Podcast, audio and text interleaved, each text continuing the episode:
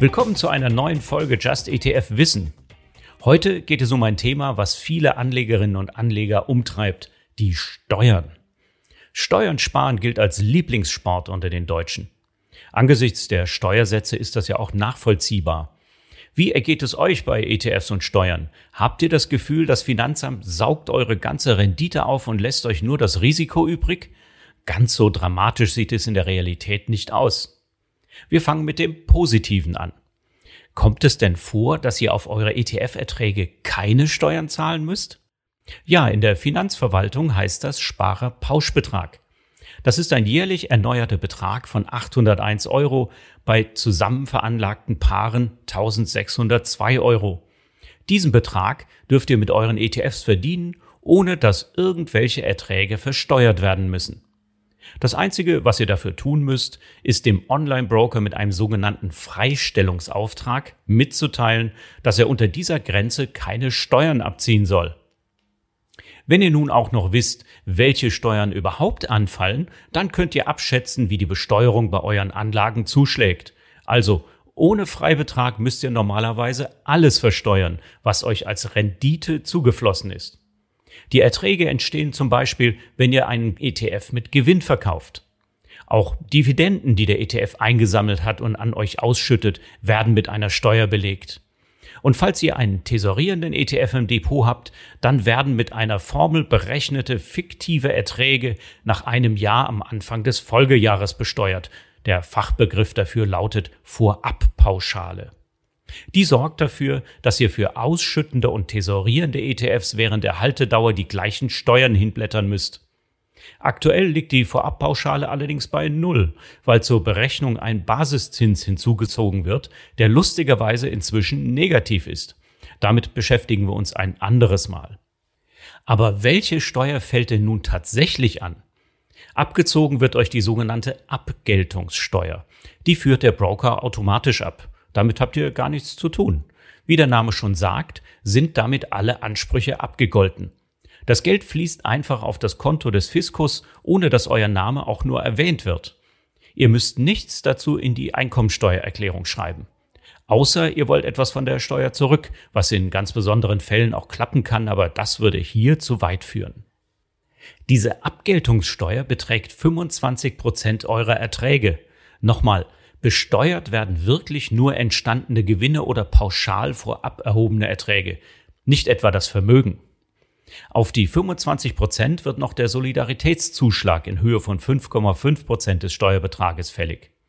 Für Erträge aus Kapitalanlagen wurde der Soli nämlich nicht abgeschafft, auch wenn das verfassungsrechtlich äußerst zweifelhaft ist. Insgesamt kommt er damit auf einen Steuersatz von rund 26,4 Prozent. Wenn ihr im Namen des Herrn unterwegs seid, dann kommt auch noch die Kirchensteuer obendrauf. Aber wenn ihr ein ordentliches Gehalt habt, was wir euch natürlich wünschen, dann liegt ihr mit eurem Lohnsteuersatz sicher darüber. So lässt sich der Soli auch verkraften. Es gibt noch eine gute Nachricht, die allerdings einen kleinen Haken hat. Gut ist, dass bei Erträgen aus Geschäften mit Aktien-ETFs nicht der volle Gewinn besteuert wird, sondern nur 70 Prozent. Jawohl, ein Rabatt von 30 Prozent. Und zwar für alle Erträge, nicht nur die aus Dividenden. Wahrscheinlich könnt ihr euch schon denken, dass das Finanzamt nichts freiwillig hergibt, da ist er schon der kleine Haken. Dieser Rabatt ist eine Entschuldigung für die Tatsache, dass ihr vom ETF bezahlte Quellensteuern auf Ausschüttungen nicht zurückfördern könnt. Bei Einzelaktien geht das bei vielen Ländern, bei ETFs und Fonds jedoch nicht. Weiter darum kümmern müsst ihr euch nicht. Der Broker kennt die Rabatte für die Fonds im Fachjargon Teilfreistellung genannt. Und wenn euer ETF ganz sicher ein Aktienfonds ist und auf Xetra gehandelt wird, dann sind euch die 30% Rabatt sicher auf Ausschüttungen wie auch bei Gewinnen aus realisierten Verkäufen. Übrigens bei Anleihen-ETFs gibt es diesen Rabatt nicht.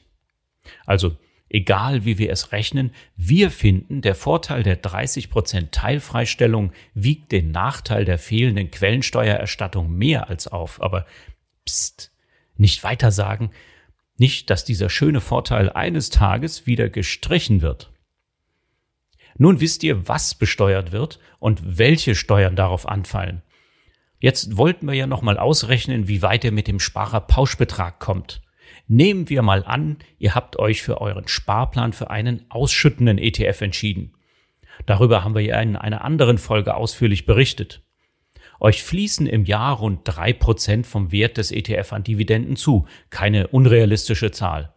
Die landen auf eurem Verrechnungskonto beim Broker. Nun wart ihr natürlich findig und habt einen Freistellungsauftrag in voller Höhe, also 801 Euro gestellt.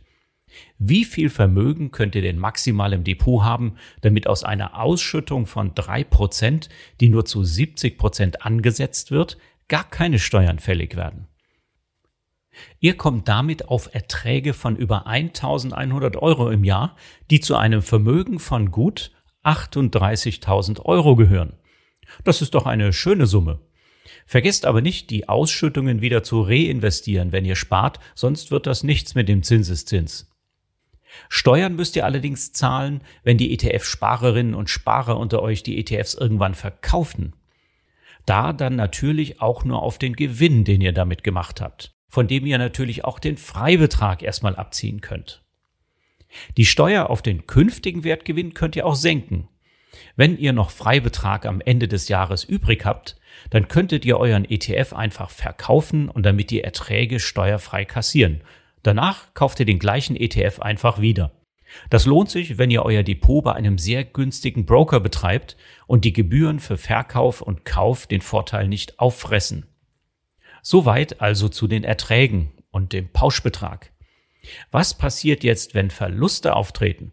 Ein Verlust tritt nur auf, wenn ihr einen ETF verkauft und der Verkaufspreis unter dem Kaufpreis liegt. Dann habt ihr miese gemacht. Ist der Wert des ETFs im Depot dagegen einfach nur im Minus, ist das kein steuerlich relevanter Verlust. Das heißt, wenn ihr nun einen realen Verlust zu beklagen habt, dann trägt der Online-Broker diesen Verlust vor, der dann künftige Erträge aus ETFs mindert. Dabei ist es egal, um welche Anlageklassen es sich handelt. Verluste mit Aktien-ETFs dürfen mit Gewinnen aus zum Beispiel Anleihen-ETFs verrechnet werden. Auch Verluste aus anderen Kapitalanlagen werden angerechnet. Diese ganze Rechnerei nennt sich Verlustverrechnungstopf. Nur Verluste, die beim Verkauf von Einzelaktien entstanden sind, lassen sich nicht anrechnen. Für die führt der Broker einen separaten Topf. Nur noch eine letzte Anmerkung. Wir haben so schön gesagt, dass der Broker die ganze Rechnerei übernimmt. Alle in Deutschland ansässigen Broker machen das wirklich.